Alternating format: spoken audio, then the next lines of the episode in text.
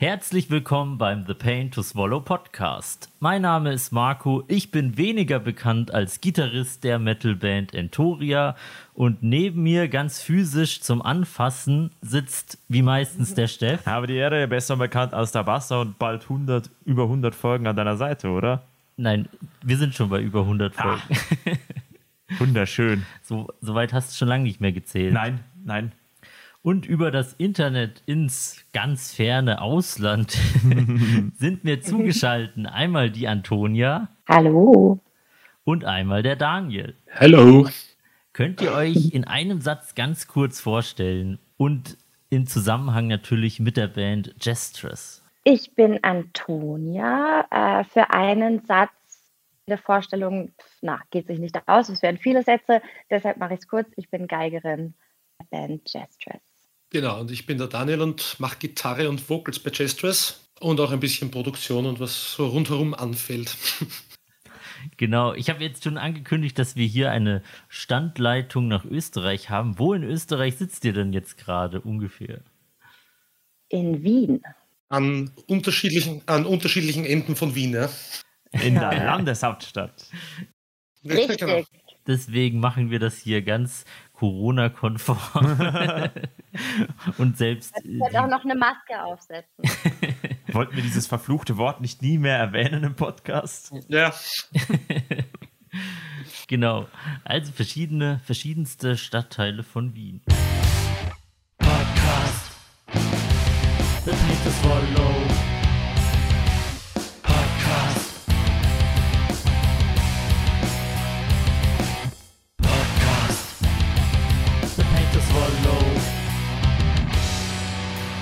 Ja, Daniel, du hast im Vorgespräch gesagt, aus dem Metal-Spitznamen bist rausgewachsen. Jetzt war ich schon neugierig. Wie hat man dich früher gerufen?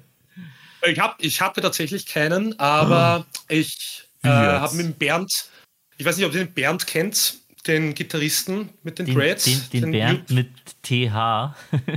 genau, und das ja. ist genau der Grund immer, wenn ich Projekte mit, mit Bernd gehabt habe, dann hat jeder halt einfach ein Haar hinten an seinen Namen dran gehängt. Oh. Und das war dann true genug offenbar. Also bei Daniel schaut es halt irgendwie scheiße aus. Daniel. Aber Daniel. Ist, ist das, ein, ist das ein, ein Trendphänomen? Weil ich erinnere mich da gerade an den Sänger von Burn Down Eden, der, der Peter, und der schreibt sich auch mit H. Nicht am Ende, aber der hat noch ein H als Künstlernamen einfach mitten in seinen Namen gesetzt. Etwa? Also Petter.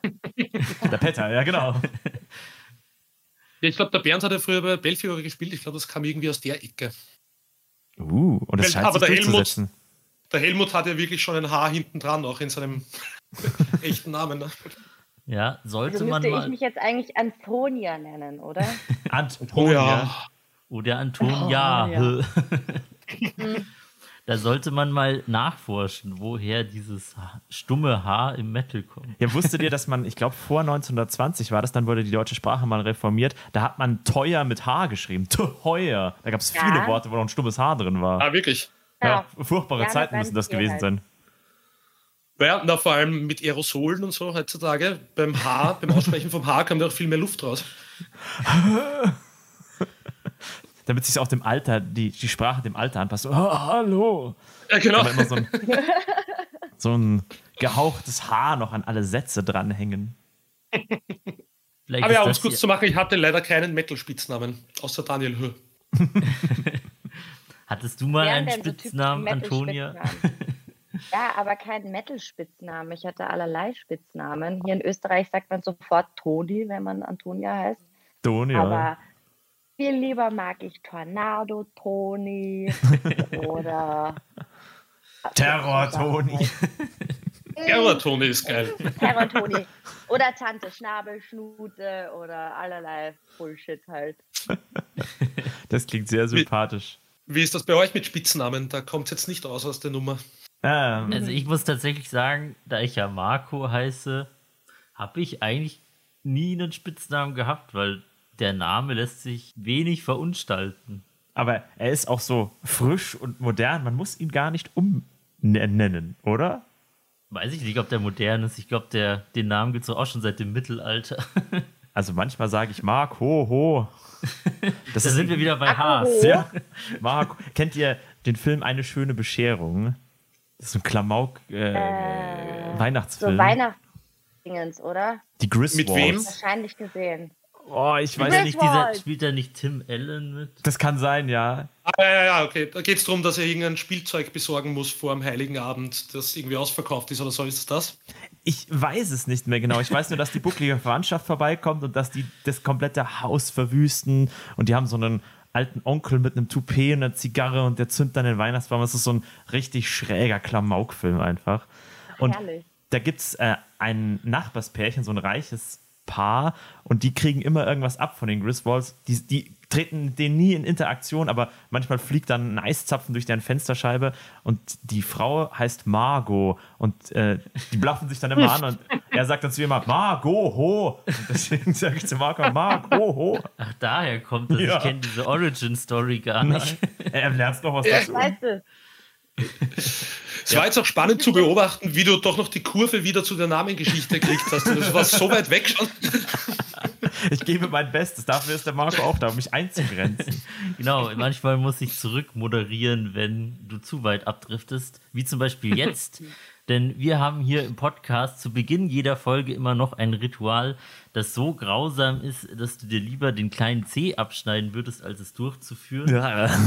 Nämlich trinken wir zu Beginn jeder Folge immer einen ekligen Schnaps oder ein anderes ekliges Getränk.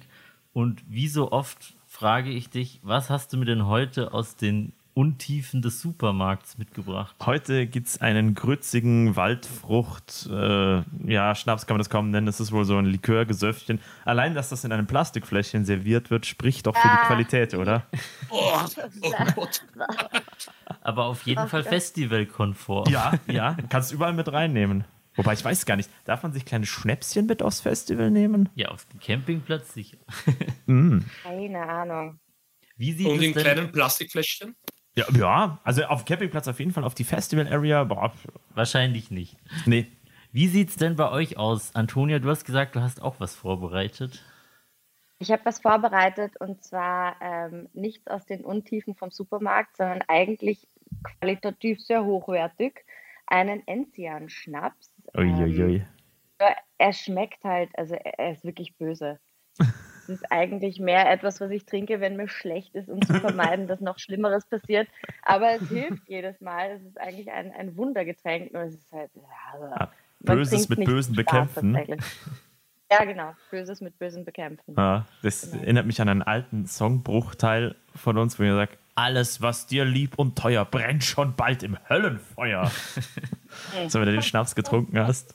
Ja, wir hatten doch neulich, wir hatten doch neulich Absinth. Wir haben in Bruneck gespielt und äh, da haben wir einen lieben Freund vor Ort, der bringt uns immer Absinth mit. Das ist ein äh, sehr toller Absinth, aber der brennt halt schon beim Schlucken, Mhm. dann kurz im Magen und weiß Gott wo sonst noch. Aber ähm, äh, es ist ein ziemlich äh, spannendes Getränk auf jeden Fall. Er ist auch privat gebrannt, muss man sagen. Oh. Und letztes Mal jetzt im Bruneck ist er das erste Mal tatsächlich in einer alten Pepsi-Flasche gekommen. Das, das wirkt natürlich immer sehr ermutigend. ja. Da, da muss ich gleich noch eine Frage hinten anstellen, äh, als Hommage an, an den Daniel, einen Namensvetter von dir. Kennt sie einen Knackschuss? Es sagt mir was. Das ist äh, Absinth mit Jägermeister oder mit Kräuterlikör. Oh Gott. ja, genau. Also Absinth ist wirklich ein, ein Getränk, das habe ich nie verstanden. Wie, wieso trinkt man das? Ich habe der auch nie Wirkung. verstanden. Ja, eben, aber bis, bis zum letzten Jahr, wo wir, wo wir das erste Mal mit Gestures in Bruneck gespielt haben und das erste Mal gemeinsam diesen Absinth getrunken haben, seitdem verstehe ich das. Es war, Ich glaube, ich glaub, es ist ein bisschen so wie, es gibt Leute, die sagen, sie mögen den Schmerz vom Tätowieren. Den Schmerz vom das- Alkohol trinken. Ja, da- das Genau, ist, ja. Also den Schmerz vom Tätowieren, da frage ich mich auch, da kann ich auch zum Zahnarzt gehen ist die, und sagen, das war toll. Ja, ich mag mehr das Endergebnis. Ja, ich wollte gerade sagen, ich würde mich trauen zu behaupten, dass es Fetischisten gibt, die sagen, ich gehe nur zum Zahnarzt, weil sich das so geil anfühlt, da mal so ein bisschen gefoltert zu Das werden. gibt's, das gibt's Ja, zu sicher 100 Prozent. Ja. Genauso Okay. wie wahrscheinlich 80 Prozent aller Zahnärzte so masochistisch veranlagt sind, dass sie das nur Ja. machen, weil sie Menschen Schmerzen bereiten wollen. Also die alte Hex, bei der ich immer war, bei der war das definitiv so. Ach, die vermisse ich. Es war eine gute Zahnärztin, aber die war schon sehr, also die war gnadenlos. Die war Sadistin. Und jetzt gehst du da nicht mehr hin. Die ist ein, die ist aus gesundheitlichen Gründen hat die aufgehört. Aber eine gute Zahnärztin. Die Frau Dr. Beatrix Orni. Oder? Ja, jetzt müssen wir schnappen. trinken. Wen du alles grüßt im Podcast. Die hieß Beatrix Orni. Die, das klang schon für Beatrix mich. Orni. Ja, das, das klang für mich schon immer, wenn ihr mal äh, WoW gezockt habt, da gab es Ornixia, der war so der erste Drachen-Endboss irgendwie. Und den hat man auch immer nur Orni abgekürzt. Deswegen dachte ich mir so, ja, der alte Drache, das macht, das verknüpft Das sich passt. gut. Ja. Na gut, jetzt wollen wir es aber nicht länger hier rauszögern. Ah, verdammt. Oh, ich hab's versucht, ja. also, Prost und auf diese Folge. Genau, wir trinken auf das, worauf wir immer trinken, auf unsere Gäste und auf das Ende der Welt. Musti. Der eklige Schnaps. Das ist schon beim Zuschauen schwierig. Ah. An was erinnert mich dieser Geschmack? Ja, zu bitter, um süß zu schmecken, zu süß, um bitter zu schmecken. Du meintest vorhin irgendwas mit Grütze. Ist das ein rote Grütze-Likör? Äh, äh, Waldfrucht behauptet es zumindest von sich. Wie viele Früchte das Zeug wirklich gesehen hat, das wage ich zu bezweifeln. Ich fand ja schon immer, Grütze ist ein Name für ein Essen, der sich sehr schlecht vermarkten lässt. Ja, Absolut. Weil selbst wenn das Gericht eigentlich gut schmecken würde, ist der Name so abstreckend und widerlich, dass man eigentlich keinen Bock drauf hat. heute gibt's Heißt das- Kartoffelgrütze. heißt das nicht anders bei uns, Grütze? Ich glaube dass Grütze gibt es gar nicht bei euch. Also bei Mhm. uns. I don't know. Götterspeise, oder? Nee, Götterspeise ist Nee, dieses ist was Wackelpuddingartige. Ach so. Das ist geil. Nur die Götter essen das. Sage ich ja. genau. Ihr habt gerade schon angeschnitten, dass ihr mit Jestress in letzter Zeit ein bisschen unterwegs wart. Wie war es so? Wart ihr noch außer Brunnert irgendwo unterwegs? Und wie war's? Und wann kommt ihr bei uns vorbei? Ich glaube, ihr wart Wir erst in waren- München. Wir waren jetzt in München, ja. Ähm, letzte Woche Montag oder so. Vorletzte Woche Montag. In München war vor zwei Wochen, glaube ich. Ja. Ja. Ähm, Im Backstage, dann waren wir in Bruneck, eben in Südtirol und eine Release-Show haben wir gespielt in Wien im U4. Und bis auf die eine oder andere technische Panne war es eigentlich ziemlich erfolgreich alles. Saugeil. Wo, war- wo gab es denn die technischen Pannen? In der, bei der ersten Show gleich? Oder Oh oh. Das Bild hat sich aufgehängt. und der Ton? Nein. Gäste, kommt zurück. Jetzt? So. Da hat er nur technische Panne gesagt und genau das ist passiert. Aber jetzt scheinen wir alle wieder da zu sein. The Curse. Sprecht das Wort da nicht los? aus. Das war die selbsterfüllende Prophezeiung. Ja, die Ja. Zuhörerinnen und Ja, Zuhörer scheiße, werden es nicht, nicht mitbekommen, sein, was aber man sagt.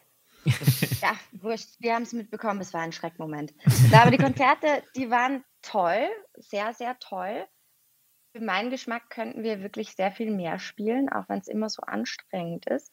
Aber ja, also sehr gerne, sehr viel mehr und öfter. Und pannenfrei. Ja, wir sind auch, wir sind auch ein, ein bisschen ein, hätte ich fast gesagt, Opfer der Pandemie, wie wenn wir die größten, die größten Leidenden der Pandemie gewesen wären. Aber wir haben ja ganz am Anfang der Pandemie quasi mit der Band begonnen und dann Ja. nirgends hin können. So. ah, ja. Und dann habt ihr wohl oder übel halt Songs schreiben müssen. Eh, das war der Vorteil dran, ja. Absolut. Wir haben es genutzt, zumindest diese Zeit, aber so dieser ganz natürliche Bandaufbauprozess ist einfach durch die Pandemie äh, verlängert worden. Dauert ja sowieso immer, bis man sich äh, sein, sein Feld erspielt, aber durch äh, Corona hat sich einfach gut drei Jahre irgendwie mehr Ja. in die Länge gezogen. Ekelhaft. Aber ihr lasst euch nicht ausbremsen. Mhm. Nein, Wie- jetzt erst recht. Nein, natürlich Wie- nicht. Wie habt ihr euch in der, innerhalb der Band eigentlich gefunden? Ihr wirkt ja doch ein bisschen querbeet zusammenfusioniert. Ich würde sagen, die Antonia und ich kennen uns einfach so aus der Musikszene in Wien, weil Richtig. ich eben auch Produzent im Studio, Antonia Studiomusikerin unter anderem und so. Genau. Genau, und äh, den Axel One kenne ich über Two Bier, Geil. die ich auch ab und zu produziere. Ah, da ist diese die ich Connection. auch ab und zu produzieren darf. Und ich war sogar, ich war als, als Gitarrist mit auf der Two Bier China Tour und da ist der Axel mitgefahren als Bassist und da, so haben wir uns eigentlich kennengelernt. Ja, der Wahnsinn, hey. Witzigerweise in China, ja.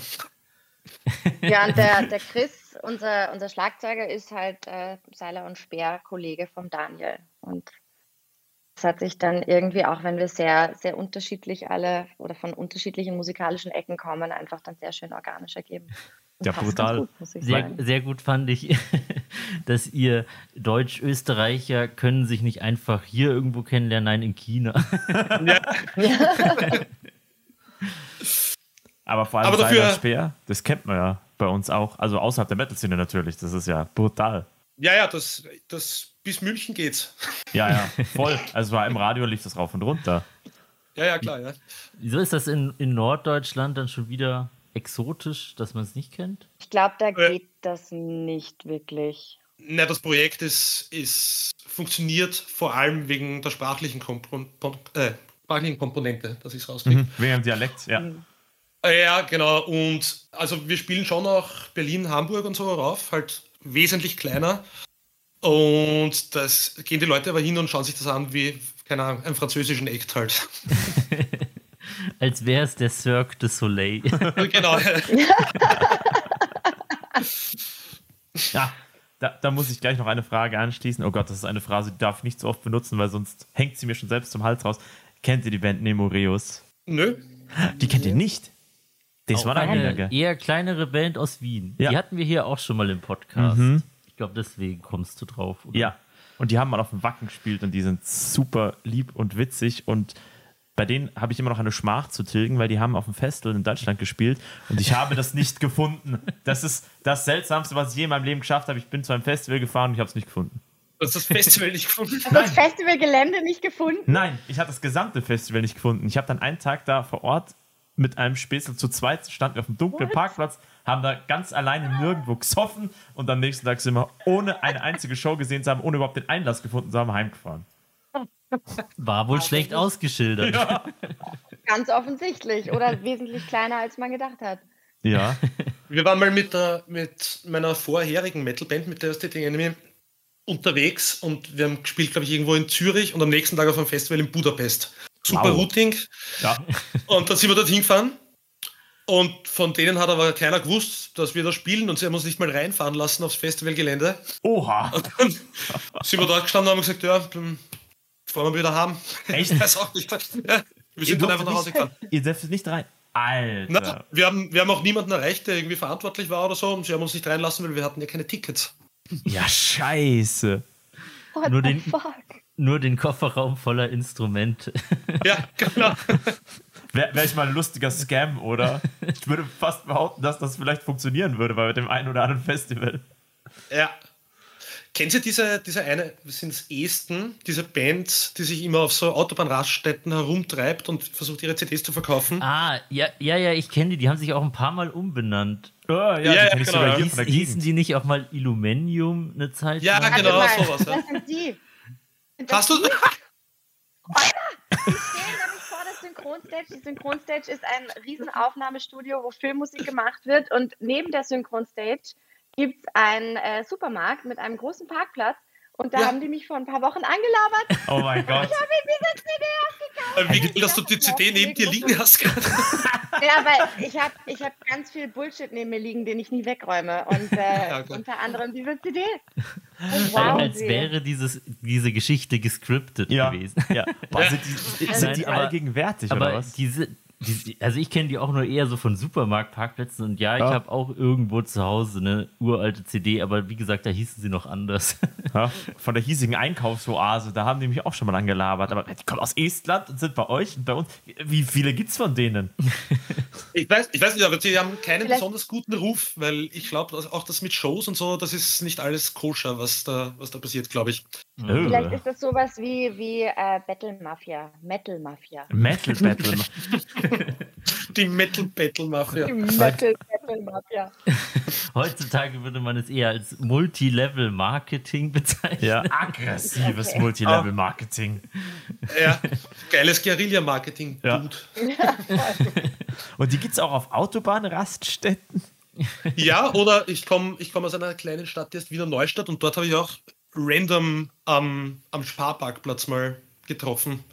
Und ich glaube, die fahren einfach durch Europa und versuchen den Leuten ihre CDs anzudrehen. Irre. Und ich glaube, das sind auch teilweise gar nicht die Band selbst. Also manche, die haben auch Ich wollte da gerade sagen, irgendwelche. vielleicht sind das irgendwelche Leute.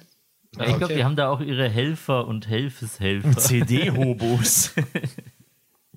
Unglaublich. Krass. Aber eure neue CD kann man bestimmt nicht auf Autobahnrastplätzen erwerben, oder? Nö, ich meine, ein Versuch wäre es wert. Ich wollte gerade sagen, leider nicht. Ich würde mich da schon hinstellen. Also kein Problem. Wenn jemand nachfragen würde und du hättest gerade Merch dabei, wieso nicht? Ja, dann, das wäre was ja. anderes. Ja. Es ist halt auch tatsächlich auf Autobahnraststätten, glaube ich, die Nachfrage nach Musik relativ groß, weil in, in der Schlagerszene, die verkaufen ja am meisten CDs von allen Genres. Und ich glaube mal gehört zu haben, dass die, da gibt es so Helene Fischer CDs halt in der, in der Tankstelle, Ja, dass ja. daher der größte Umsatz kommt. Der, der obligatorische Ramsch-Aufsteller, wo du dann auch ich einfach unverbesserlich zwei kaufen kannst, Bibi und Tina und oben die besten. Schlagerhits. Duftbaum, ein Beefy und Helene Fischer CD. Vielleicht ist das auch so ein 50 bisschen. Wix-Vorlage. Wenn sich jemand nicht traut, ein Pornoheft zu kaufen auf der Raststätte, nimmt er dann halt das Helene Fischer-Booklet. Ja, irgendwas, irgendwas muss er ja auf, den, auf das Pornoheftchen drauflegen, damit man es nicht so sieht. Nicht, dass wir es je vorhatten, aber ich glaube, damit ist die Einladung für Helene Fischer für den Podcast gestorben, oder? Ich müsste auch sagen, Nein, ein, aber- bei einem Pornomagazin wäre mir weniger peinlich. ja, das, Also, das stimmt allerdings. Ehrlich Gell? Also gesagt, ja. es ist schon, schon eine geile Orde, also muss man schon Ja, sagen. eh. ja. Also wenn sich die Helene Fischer, wenn die jetzt gerade zuhört, sorry. Wovon Von ich stark ausgehe. Ja, ich gehe auch eigentlich, oder? Sicher. Weil die Musik dazu läuft, äh, weiß ich nicht. Ich bin mir sicher, die Helene kann gar nichts dafür, dass sie auf der Autobahn als CD rumliegt. nee, Das, Birne Helene. das Ja, macht eher. Bestimmt alles Gerne, der Helene. Sind wir wieder beim Schnaps, oder? Trinkt man doch ein Enzian. Gibt es einen typischen Ja, Wiener glaub- Schnaps? Ne, ich glaube typisch Wien nicht, das kommt eher aus dem Umland. Ich weiß nicht, so Obstler oder so, oder? Mm. Ah, das ist dann Ja. wahrscheinlich ähnlich wie bei Ja. uns, ja. Obstler ist ja eh immer dein Endgegner. Ja. Bei uns gibt es einen König Also- Ludwig Obstbrand. Der ist, der, den kannst du nicht trinken. Das ist wahrscheinlich das edelste vom Obstbrand, was es hier gibt, aber der zieht einem genauso die Schuhe aus wie der billige 2,50 Euro aus der Quengelzone für Trucker an der Supermarktkasse. Also, uah. Ich glaube, so typischer, typischer Wiener Schnaps ist einfach weißer Spritzer. Also Weißweinschorle. aber ist der Spritz, ah, ja. heißt. Weißer Spritzer trinkt man hier. Aber ich war letztens in einem Lokal und dort hat es Wiener Luft gegeben. Und Da, das bitte. ist nämlich Hälfte Berliner Luft und dann mit Obstler aufgegossen. Ah, bah, das, ich habe davon gehört, das ist das räudigste, glaube ich, was man saufen kann. Aber das hört sich voll geil an. Marco, das müssen wir mal im Podcast ausprobieren. Ja, Ja, das müsst ihr auf jeden Fall machen. Wiener Luft. ja, wer- werden wir mal ausprobieren. Ja. Der Erfindungsreichtum bei abscheulichen Getränken, der ist quasi endlos. Der Horizont ist das Limit. Aber um mal wieder vom Schnaps wegzukommen, einer der Gründe, wieso wir ja heute hier zusammensitzen, ist, dass vor wenigen Tagen erst euer neues Album rausgekommen ist. Ich habe mir extra vorher Video äh, vom, von meinem Englisch-Übersetzer Au- Aussprache Hilfe geben lassen, weil ich mir gar nicht sicher war, wie man dieses Wort ausspricht. Antinomy. Antinomy. 100 Und ich, Punkte. Und ich habe sogar äh, gegoogelt, was die Übersetzung davon heißt. Und es bedeutet die Unvereinbarkeit von Gesetzen. Ist das auch eure Übersetzung? Genau, es ist, es, ist eine Art, es ist eine Art des logischen Widerspruchs. Geil. So habe ich es abgespeichert. Sehr deep. Ja, es ist so, so, so logische Widersprüche finden sich auch textlich immer wieder und so. Also auch bei allen Texten, die ich jemals geschrieben habe, ist das irgendwie ein Thema. So gut und böse Dinge. Mehr kann ich da dazu gar nicht sagen. Das müssen sich die Leute selbst anhören, logisch. Ja, genau. Also war es so ein, ah, das passt eigentlich ganz gut und es ist ein cooles Wort. Kombinationsphänomen. Ich glaube, wir sind ursprünglich draufgekommen wegen am Coverdesign, weil da gibt es Genau. diese Gesteine, Antimoniten. Und ich glaube, durch einen Tippfehler sind wir auf das Wort Antinomie gekommen. Oh, das ist auch eine hübsche Origin-Story. ja. So entstehen die besten Sachen, oder? Durch Ja. Tippfehler. Ja. Fehler, Zufall und Glück. Die beste Kombination. Fehler, Zufall und Glück, der nächste Albumtitel. Oh, das, Äh, das, das wird der Titel für die Podcast-Folge, oder?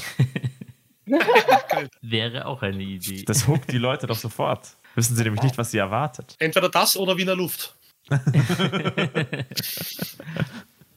Ich habe jetzt noch eine sehr technische Frage zum Album. Also, ich habe gesehen, zum, äh, zum Song Riot habt ihr euer Musikvideo in Hochkant aufgenommen. Ich habe das noch nirgendwo bisher gesehen. Wie kam es denn dazu? Ist, das, ist Hochkant das neue Querformat? Mm, Ne, das war tatsächlich eine künstlerische Entscheidung von unserem Video-Dude, dem Max Hammel. Der ist auch im Wien im Volkstheater Chef der Videoabteilung und so. Und der ist halt, eh- der ist halt eher artsy unterwegs. Und er hat relativ pragmatisch auch gemeint, die meisten Leute werden sich einfach am Handy anschauen. Hm. Hm. Und die, die Leute sind mittlerweile auch zu faul, das Handy zu drehen. Und er hat gemeint, so kriegt er, Ja. so kriegt er am meisten auf dem Bildschirm. Kann ich Saugeil. verstehen. Ja. Ich habe bei meinem Handy sogar immer ausgeschaltet, dass es sich automatisch dreht. Dito, ja, voll. Also, Damit du, wenn du im Bett liegst und noch durch Social Media scrollst, damit es sich nicht dreht, oder? Tatsächlich ist das einer der Gründe. haben sie dich erwischt, Marco. Ja, volle Kanne. Voll geil. Aber war das jetzt eher ein praktischer Nutzen, um es den Leuten leichter zu machen? Oder wird das nächste Video dann wieder Querformat sein? Äh, Ich glaube, wir sind da einfach wirklich mit, mit Max Entscheidung gegangen. Also wir vertrauen Max alle voll und ganz. Für mich persönlich ist er mit all dem, was er tut, einfach ein unfassbarer Künstler. Und wenn der sagt, er möchte das so machen, dann hinterfrage ich das gar nicht. Für mich war es auch das erste Mal, dass ich überhaupt darüber nachgedacht habe, ein Musikvideo hochkant mir anzuschauen. Ich fand es kurz ein bisschen befremdlich, aber wenn er sagt, das machen wir so, dann machen wir das so. Ganz Ich glaube, es war auch mit, mit ein technischer Grund war, wir haben diese, wie heißt das bei Matrix, diese Bullet-Time-Shots. Ah, ja. Und wir hatten 15 GoPros in, um diesen Käfig quasi aufgestellt und er wollte eben diese Bullet, Bullet-Time-Bewegung drin haben. Wow. Und ich glaube, es war einfach, es war auch einfacher, das so zusammenzuschneiden, weil man das Framing Ja, ja. besser im Nachhinein korrigieren konnte. Also eine Mischung aus künstlerischen Gründen und technischen Vorteilen. Und Marketing Aus- nutzen. Vermutlich. Ich habe jetzt nicht nachgeguckt, aber sind alle Videos, die ihr gemacht habt von ihm? Äh, nein, das war, ist, glaube ich, das erste sogar mit, mit Max. Ja. Ich glaube auch. Ja. Ich glaube, wir haben, wir haben ziemlich viel durchprobiert, videomäßig. Ja. Wo, habt, wo habt ihr Happy aufgenommen? Happy, das ist, die Jungs heißen Sonority, Ach, das ist in Niederösterreich. Genau, und die haben ein Videostudio dort. Ja, Das war direkt alles im Studio. Alles frisch aufgebaut. Happy ist alles im Studio, ja. Ziemlich cool. Ja, das war So- geil, wie sie das Setting Malerfolie und haben. so. Ja, ja. Ich hätte alte Lagerhalle getippt, so. Ja, aus dem. Alter bin ich auch raus. Die liegen dann 17 Ja. Stunden in einer, in einer 2 Grad warmen Lagerhalle zu stehen. Ja, wow, ja. Naja, aber so war der Riot-Dreh in Wahrheit. Da haben wir irgendwo Ja, ja, stimmt, ja. am Arsch der Welt äh, in einer sehr skurrilen, äh, weiß ich nicht, äh, Dorfdisco war das. Dorfdisco-Halle bei minus zwei Grad äh, in diesem selbst aufgebauten Käfig verbracht. Aber es war auch äh, auf jeden Fall ein Erlebnis. Das, das war bei uns auch so. Weißt du noch, das Albtraum, wir haben nicht so viele Videos gemacht, aber dem zweiten, da hatte es 0 Grad und da liegen wir alle so tot auf dem Dachboden rum. Da haben wir gefroren wie die Sau. So, jetzt nicht zittern, damit es zehn, äh, zwei Sekunden zu sehen ist. So. Ja, aber da muss jede, da muss jede Band einmal durch, Ja, glaube ich. ja. Ja. Aber wir, wir sind jetzt alle, wir sind alle so um die Mitte 30. Da ist so ein Studio-Setting beheizt. Das, ist- das ist besser. Schon gemütlich. Ja. Man wird irgendwann bodenständig. Ja. ja, eure Ja. Kollegen von Nemoreus haben damals erzählt, weil die machen ja so Folk, Mittelalter, Rock, also Mhm. eher Folk Metal. Ähm, die sind dann mit Rüstungen da durch den Wald gelatscht und gesagt, das war eine Tortur. Die sind 25 Kilo Ritterrüstungen da durch die Gegend spazieren. Also ich kann es mir vorstellen, so die Mücken fressen dich auf, bist mitten im Void. Arsch. Stell dir vor, du hast irgendein Viech unter der Rüstung und es sticht und beißt dich die ganze Zeit. Oder eine Spinne, irgendwie sowas. Bin da in der Rüstung. Spinne in der Rüstung. Bin sehr froh, dass wir sowas nicht machen, Daniel. Ich möchte bitte nie eine Rüstung anziehen. Es es wäre auch ein hervorragender Name. Für, für, eine, für eine Mittelalterband, oder? Spinne Ja. in der Rüstung ist auch gut. Spinne in der Rüstung finde ich, ich ein super Name. Das ist der wahre Grund, wieso wir uns alle gegen Mittelalter-Rock entschieden haben. Wegen den Ja, die Spinnen. Rüstungen. Achso, ja. Spinnen in der Spinnen Rüstung. in der Rüstung. Ja, sehr cool. Ich habe noch eine Sache bei euch entdeckt. Da bin ich mir nicht sicher, ob das ernst gemeint ist oder inwieweit das ein Witz war. Ich denke, ich weiß, was du meinst, weil das habe ich auch entdeckt, aber es verlinkt zu nichts, aber natürlich muss man da drauf drücken. Genau, ihr habt in, bei, unter jedem Video habt ihr einen OnlyFans-Kanal von der Band verlinkt. Ja. Das ist tatsächlich mehr ein Insider-Joke. Ja? Okay. Dürfen wir den glaub, das ist- wissen? Nö, es ist einfach, also ihr dürft ihn gerne wissen. Es ist einfach nur, Reiner Gag. der Axel, der Axel findet das lustig. Genau. Das kann ich mir glaub, vorstellen. Der Name, der Name vom Account ist Gistress oder so. Ja, Ja. irgend sowas. Ich das ist halt der einzige Schmäh dran. Es ist, genau, es ist einfach ein Weg für einen Axel, seinen infantilen Humor auszuleben, glaube ich. Ein sehr, ähm, sag ich mal, subtiler Weg. Ja.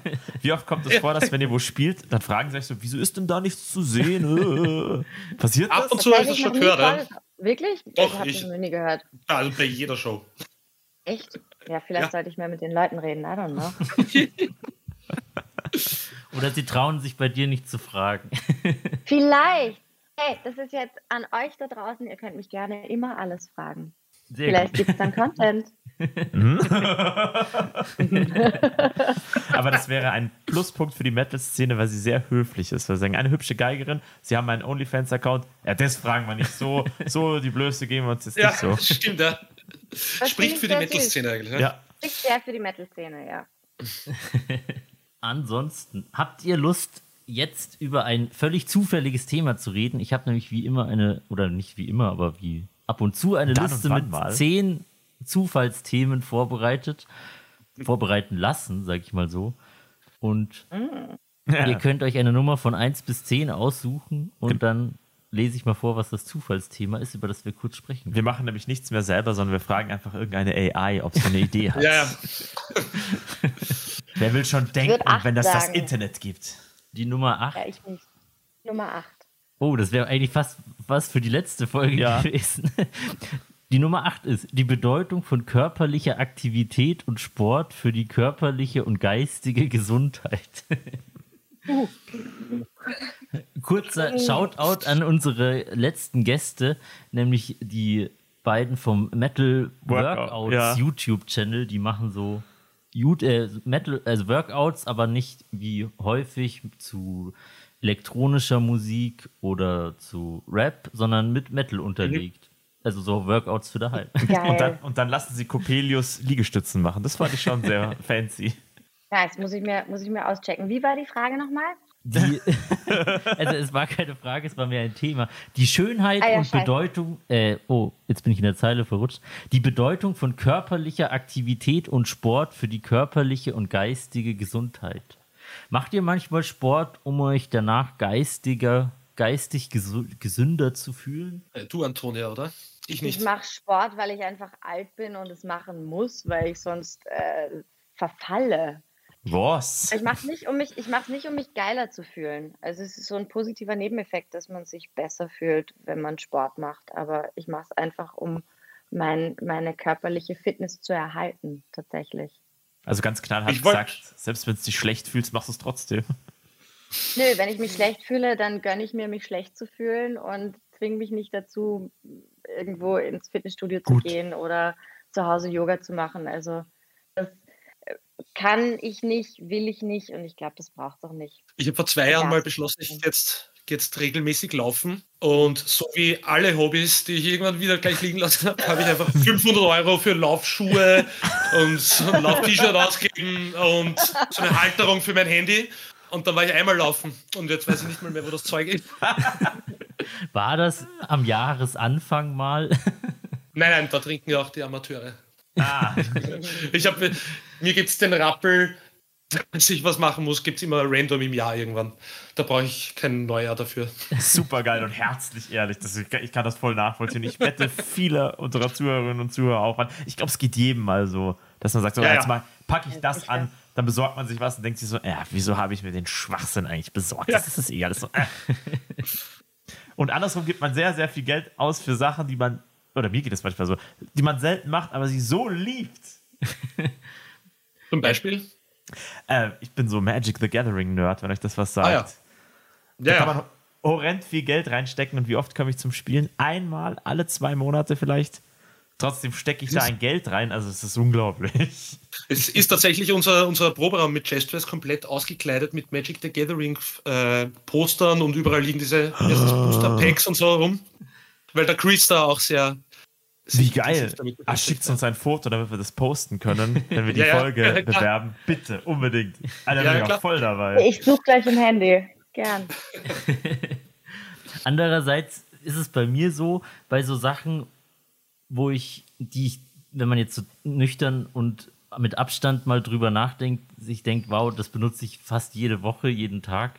Da denkt Ja. man sich dann, soll ich mir das jetzt wirklich Ja. kaufen? Ich denke einen Monat drüber nach, ob ich mir jetzt endlich mal einen Camper für die Gitarre hole oder Ja. nicht. Meine Überlegung dieser Art ist gerade folgende: Ich brauche einen neuen Geigenkasten und diese Scheißdinger sind so teuer. Ein wirklich guter Geigenkasten, der eine gute Thermo-Isolation hat und, und äh, haltbar ist und bla. 700 bis 1000 Euro. Echt jetzt? Boah! Ja. Und ich denke mir so, es, es ist Ist ja notwendig. ich brauche das. Also Ja. für meine akustische Geige, die ein wirklich wertvolles Instrument ist, bräuchte ich das jetzt einfach. Mhm. Und trotzdem denke ich drüber nach und denke drüber nach und kann mich einfach nicht dazu durchringen, gebe aber jeden Monat 100 Euro für mein fucking äh, Lifestyle-Fitnessstudio aus, ohne drüber nachzudenken. Also, Ja, so hm, unsexy Investitionen, so, weiß nicht, gute Kabel oder so. Ja, ja. So ein paar hundert Euro Kabel einkaufen, nur damit der Status quo erhalten werden kann. Es ändert sich nichts Ja. in deinem Leben. Ja. genau das. Aber ja, muss man manchmal machen. Oder das Klischee der Metal-Szene, da denkst du so, ja, ob ich da jetzt 3,50 Euro für ein Bier ausgebe, lohnt sich das wirklich am Festival? Am 5er, ja, freilich, mehr, mehr, mehr, mehr, mehr, mehr, mehr. Alles Aber mit auf fünf Stunden. bist du schon gut dabei, oder? Ja, mittlerweile schon. das ist mehr so der Bodensatz geworden. Wobei einen guten Spritzer gab es immer auf dem äh, Metal on the Hills in Graz, wenn ihr das kennt oder wenn ihr es mal besucht habt. Ja, in den Kasematten in Graz da oben ist das, ne? Ja. Ah, schön ist es da. Das war eins der schönsten das Festivals. ist super geil da. Das ist, ja. das ist eine coole Venue auch, ja. Da habe ich mir die Rippen gebrochen. Das war schön. Das habe ich im Podcast schon so oft erzählt. Da war Bei ähm, bei Nanowar of Steel. Ah ja. Und ich, Depp, habe mir so einen Shot, äh, nee, einen Shot, Quatsch, einen, einen Longdrink gekauft, so einen Plastikbecher, den habe ich in die Innenseite meiner Jacke gesteckt, dann bin ich in den Moshpit gegangen. Das hat als Schlagverstärker gewirkt und dann habe ich mir die Rippen verdengelt. Das war, war mal ein Erlebnis. Ja, ja. Vielleicht solltest du darüber nachdenken, deine äh, Knochenstruktur zu stärken mit Vitamin D.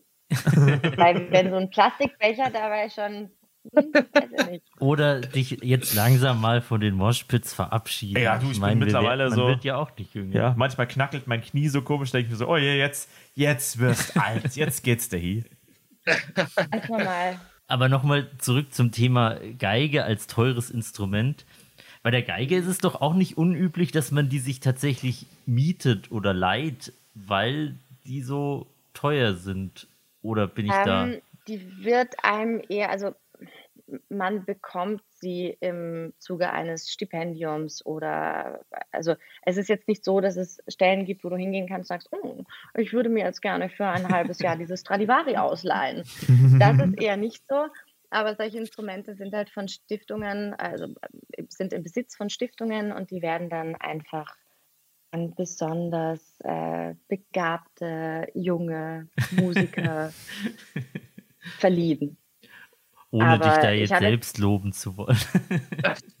Nein, ich habe sowas nicht. Ich, Also, Ja.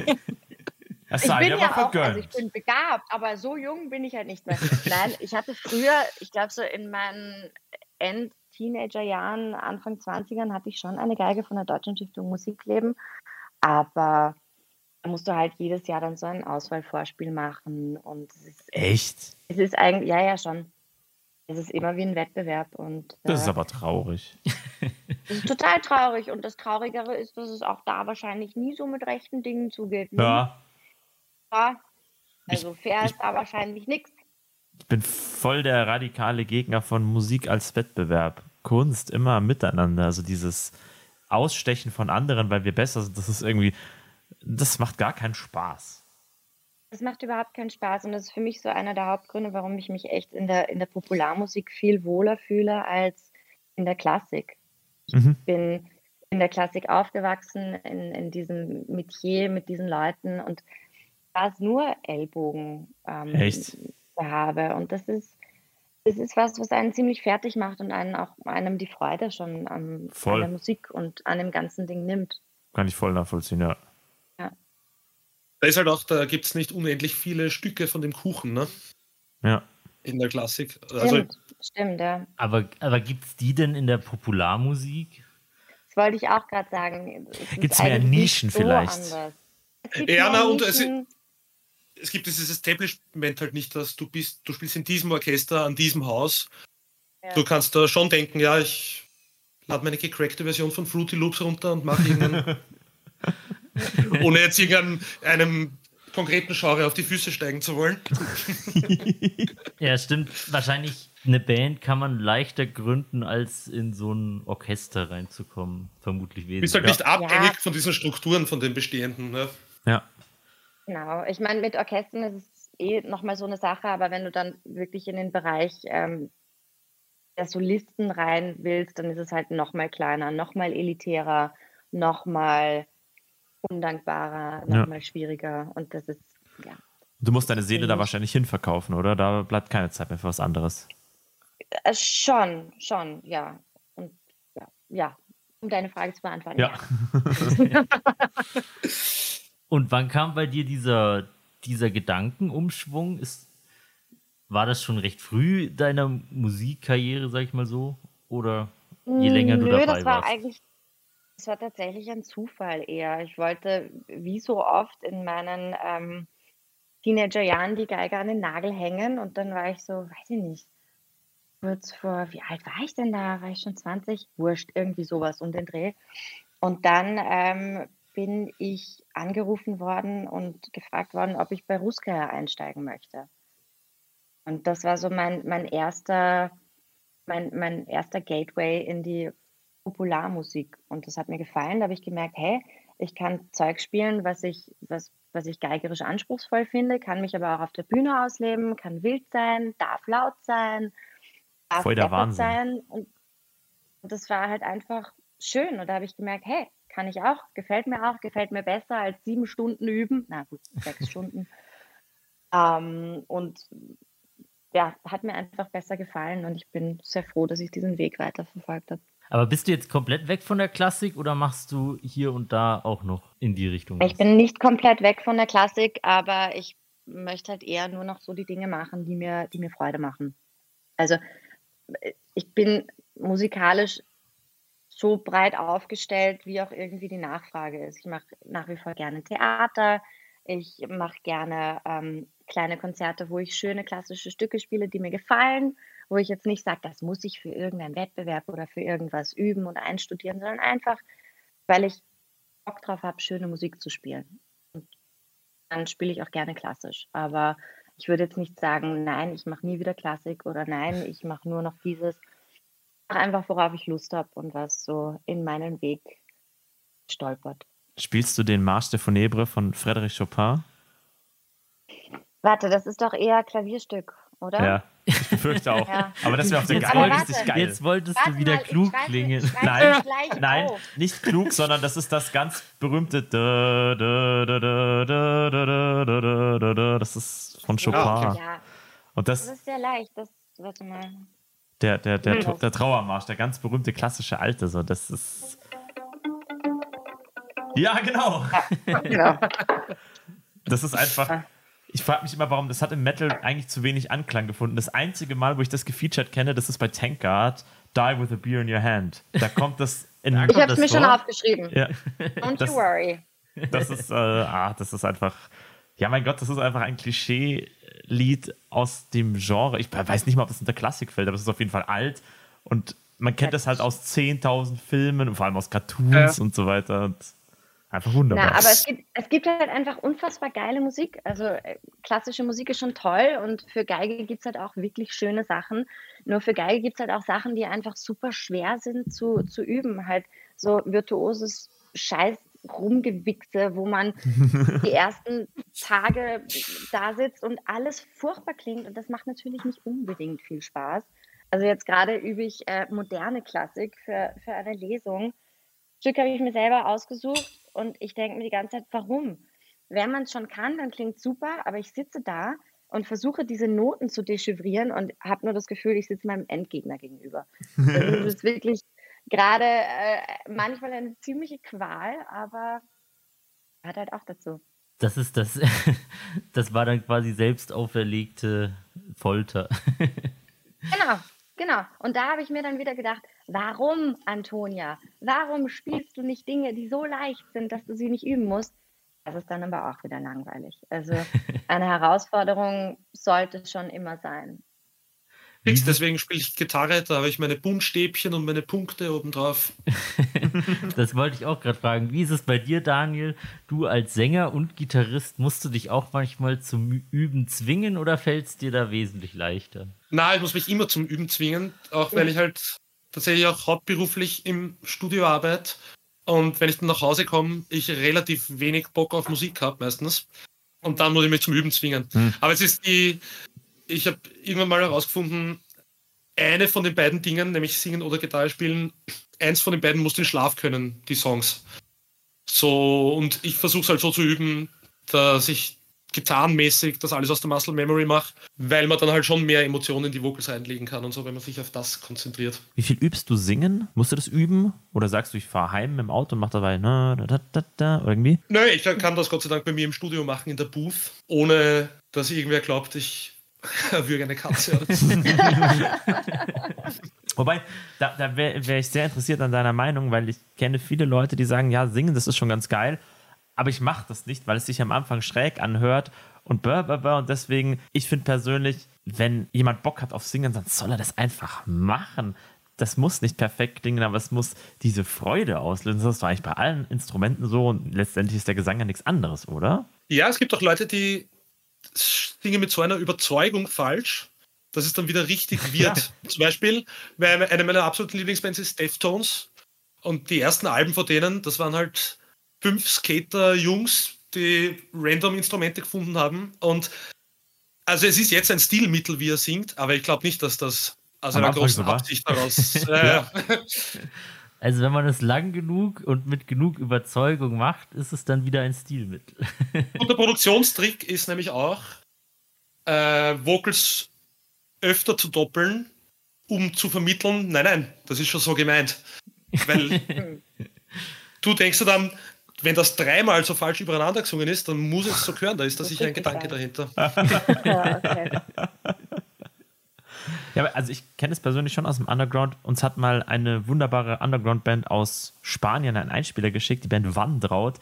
Und das ist halt eine ganz junge Truppe, ohne das jetzt irgendwie falsch denkst, die sind halt am Anfang. Das ist halt nicht so mega mhm. krass gut, aber wenn ich mir das anhöre, dieser Sound kickt mich total, weil ich merke, da hat jemand so Bock und das ist halt nicht perfekt, aber du spürst, wie, wie viel Spaß derjenige dran hat. Und das kickt ja. mich so richtig. Und das klingt immer nach so einem Klischee, aber ich finde, man spürt das wirklich. So perfekt. Das ist auch eine ganz wichtige Komponente. Ja. Es kann noch so perfekt sein, aber wenn das fehlt, dann spricht mich zum Beispiel nicht an. Voll. Und es gibt ja auch, es gibt perfekte Musik, die taugt gar nichts, weil sie einfach lahm ist. Ja. Ja. Genau. Und dann soll es lieber fröhlich hingerotzt sein, als perfekt hingefeilt ohne Herz.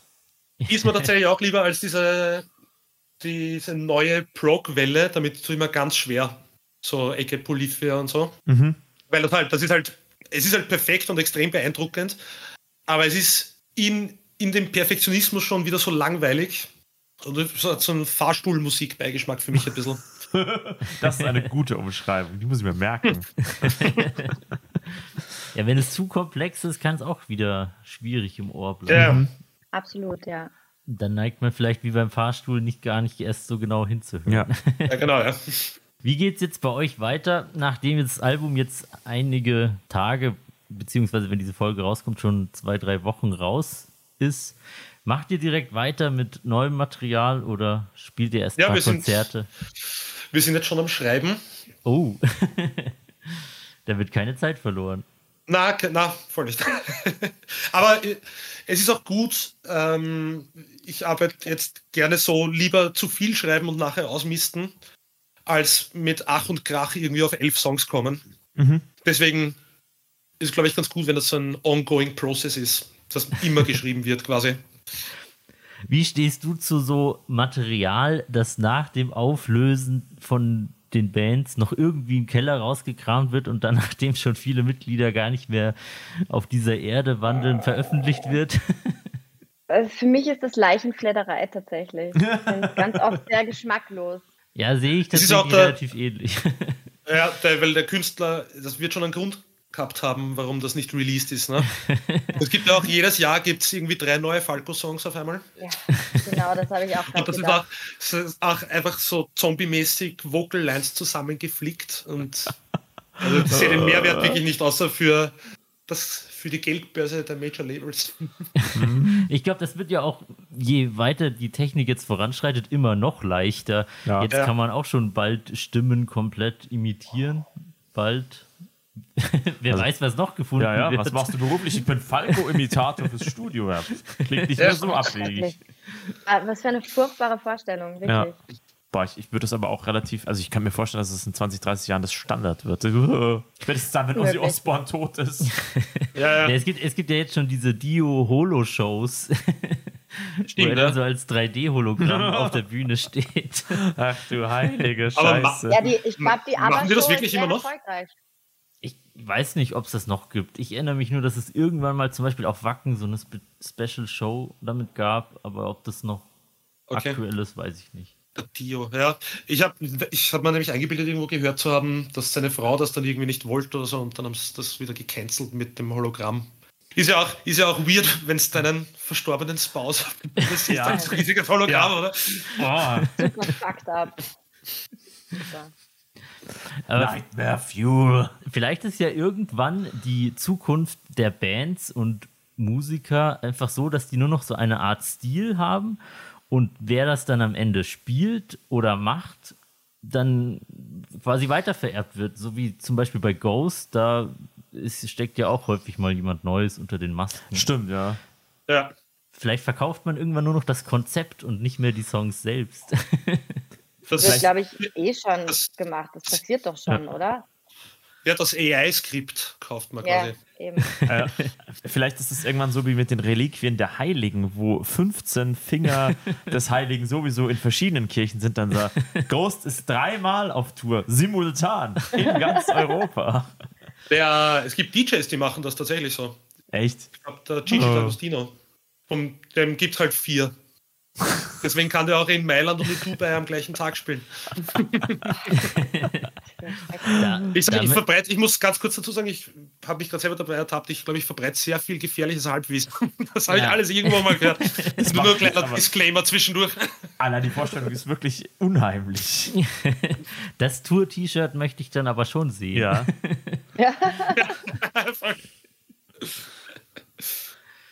Überall gleichzeitig Tours 2023.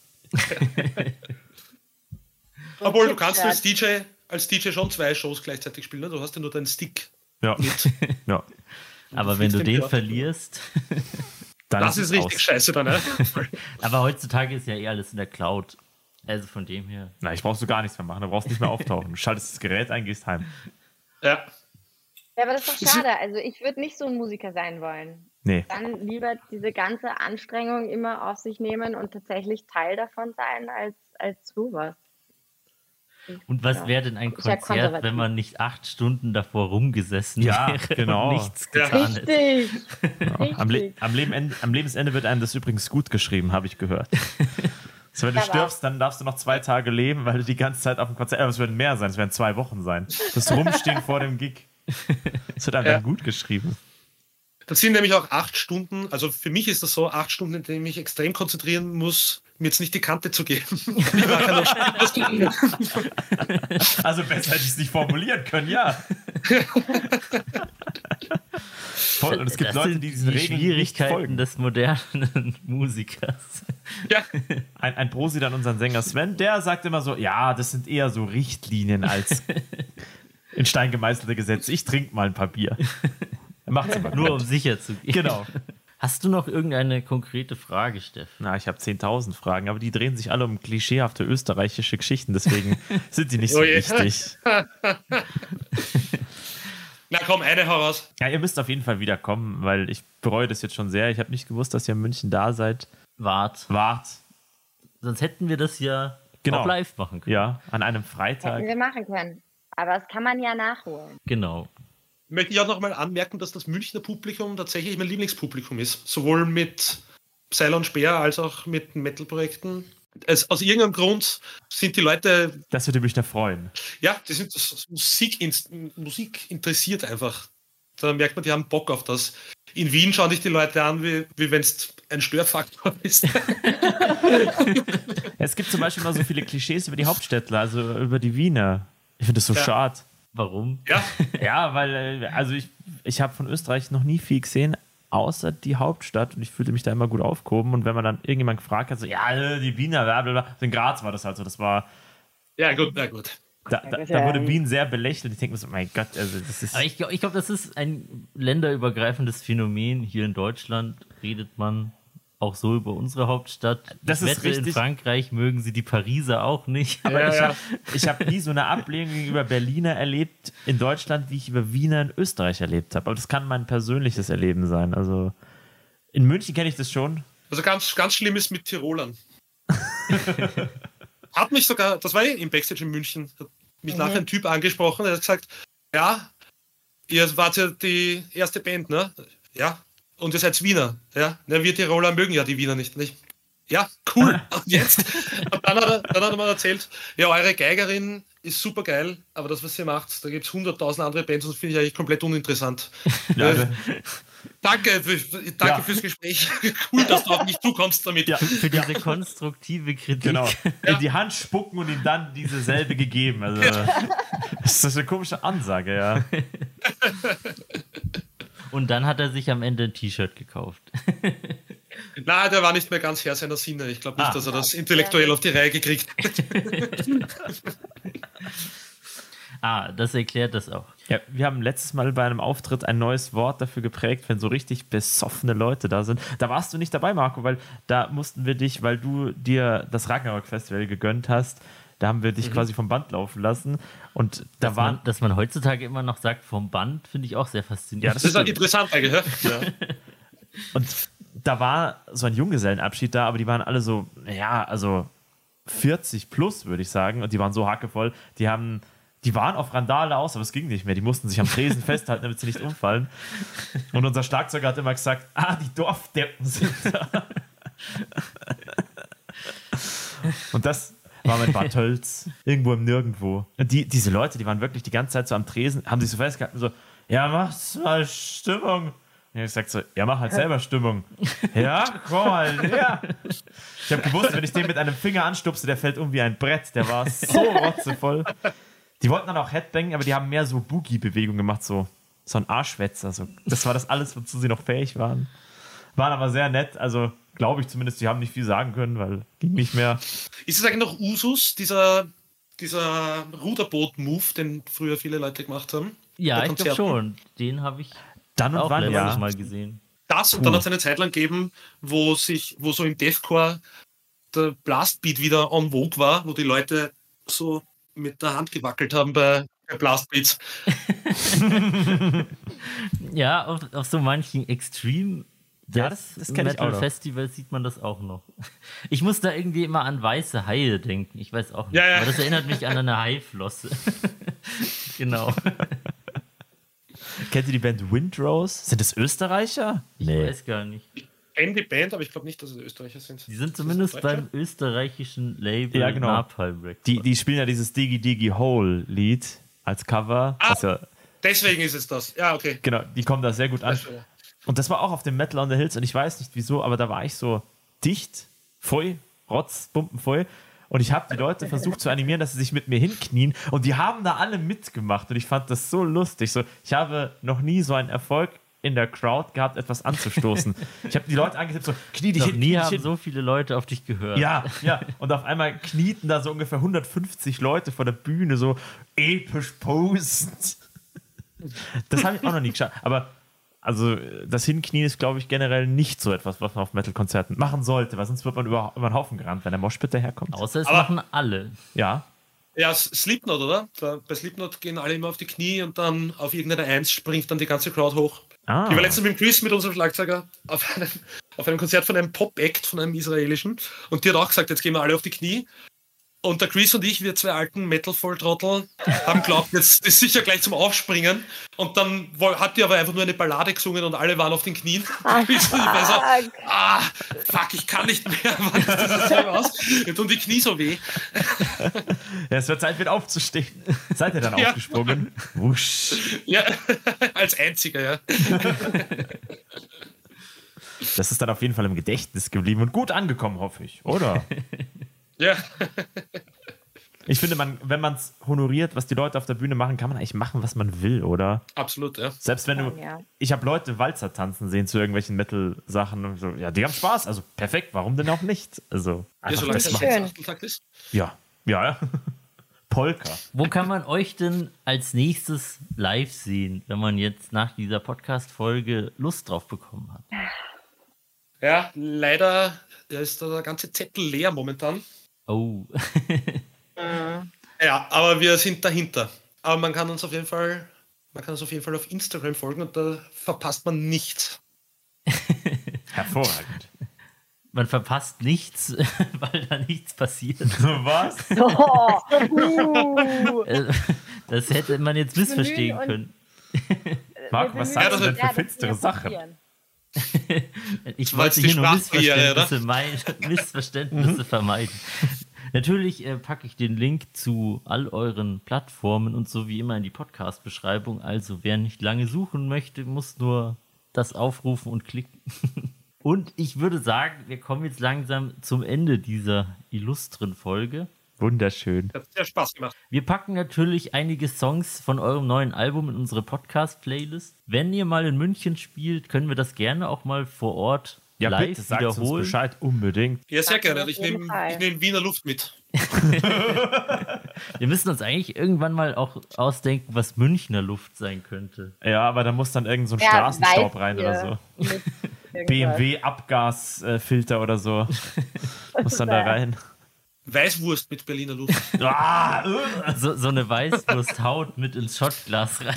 ihr, könnt mich, ihr könnt mich ausbürgern, aber ist mir egal. Ich mag keine Weißwürst. Habe ich noch nie Mengen.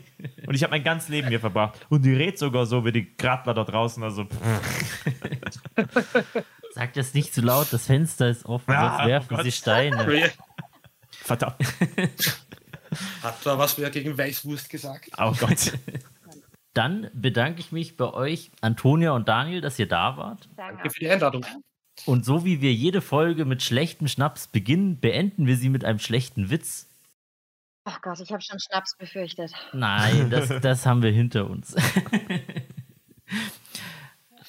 Ich habe einen schlechten Witz vorbereitet, weil spontan kann ich es verstehen, wenn man einem gar keiner einfällt, aber trotzdem will ich euch die Möglichkeit geben, einen zu erzählen, falls euch denn einer einfällt. Gibt es bei euch in der Band einen schlechten Witzebeauftragten? Ja, der Axel. Das habe ich mir irgendwie gedacht. Definitiv, definitiv der Axel. Sonst ist das der Marco. Eigentlich schwer, unschwer zu erkennen, oder? Aber Daniel, es gibt doch tatsächlich einen Witz. Ja, ich überlege, weil ich habe zwei zur Auswahl. Einer ist ein bisschen sprachlich, man muss in Österreichisch erzählen, damit er funktioniert. Und ich Ja. weiß nicht, ob das funktioniert. Wir wollen ja auch den, den wir wollen ja auch eines Tages den Podcastpreis im Bereich Bildung gewinnen. Deswegen bring doch den Leuten mal was bei. Ja. Okay. Hat ein Mann hat extremen Ausschlag und ist grün und blau im Gesicht und denkt sich, ja scheiße, ich muss zum Arzt. Irgendwas ist da los. Und geht zu seinem Hausarzt und sagt, ja, Herr Doktor, wissen Sie, was das sein könnte? Und der Arzt sagt, naja, schaut ein bisschen nach allergischer Reaktion aus. Haben, haben Sie vielleicht ein Haustier? Ja, natürlich habe ich ein Haustier. Glauben Sie, ich greife beim Fenster eine jeden Tag? Oh Mann. Ja, nicht schlecht. Ich bin letztes Wochenende leider 18 Mal gehört, deshalb lache ich nicht mehr so laut. Ja. Aber Ah, Ich finde den super geil. es, Aber es, es ist so charmant, ich mag es das. ist so. also bei euch auch so, dass man die Witze öfter erzählen muss, wenn sie Ja. gut sind. Ich, ich kenne da Ja, was ja. Vergleichbares, so, so, mich hat ein Journalist gefragt, so, ja, du machst eine Talkshow, aber wenn es eine Talkshow gibt, dann muss es auch eine Nachtshow geben, oder? Ist denn das nicht so? Ach, wow. Das ist tatsächlich das gleiche Kaliber. Na gut, dann äh, Ja, jetzt hau ich mal noch raus. den, ja. zum Abschluss den Witz raus, den ich mir jetzt extra aufgeschrieben habe. Mhm. Was sagt der Schönheitschirurg zum Assistenten? Halten Sie mal die Fresse. Ja, super geil. Ganz schön bitter. Immer diese schlechten Witze. Irgendwann schneiden wir die alle aneinander. Gibt es zwei Stunden schlechte Witze mit The Pain to Swallow. ja, da müssen wir noch ein paar Folgen machen. Ja, kriegen wir hin. Das machen wir dann bei Folge 200. Ja. Große Bei wie vielen Freude. Folgen seid ihr jetzt? Das hier müsste, wenn sie rauskommt, dann Folge Nummer 106 oder so sein. Ja. Wir machen jedes, jede Woche nichts anderes als Schwafeln. Naja, das stimmt nicht. Eigentlich macht ja machen viel wir noch Spaß. viele andere Dinge. Ja, na gut. Atmen, schlafen, zu Fuß gehen, alles da, dazwischen. Ist Und es, ja. jede Woche, ist es jede Woche ein anderer, ein anderer Schnaps? ja.